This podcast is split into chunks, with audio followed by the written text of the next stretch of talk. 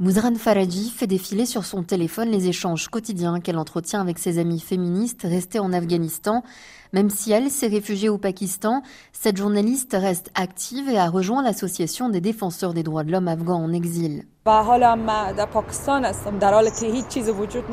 Je continue le militantisme pour les femmes et je suis en contact avec des militants des droits de l'homme de différents pays pour aider les femmes afghanes qui sont bloquées au Pakistan, mais aussi les afghanes qui ont perdu leurs droits, comme le droit à l'éducation.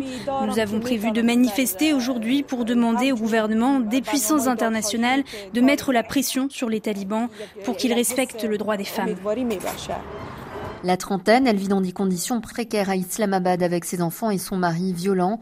La couche de fond de teint sur son visage ne parvient pas à dissimuler le large bleu qui cerne son œil droit. Mon mari m'a battu. Le médecin que j'ai vu ici m'a dit que la marque mettrait un peu de temps à s'effacer. Pour passer la frontière avec ses enfants, elle n'a pas eu d'autre choix que de fuir avec son époux à ses côtés. Un homme qui, il y a quelques mois à Kaboul, l'a fait arrêter par les talibans parce qu'elle refusait de lui obéir.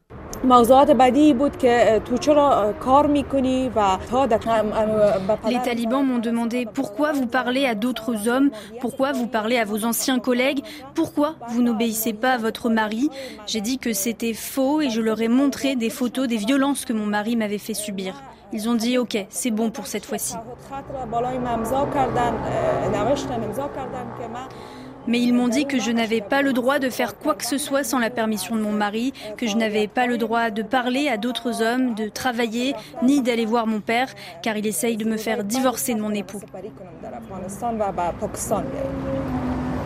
Fereshta espère obtenir l'asile dans un pays d'Europe ou aux États-Unis pour pouvoir commencer une nouvelle vie, une vie où ses droits seront enfin respectés. Sonia Ghazali, Islamabad, RFI.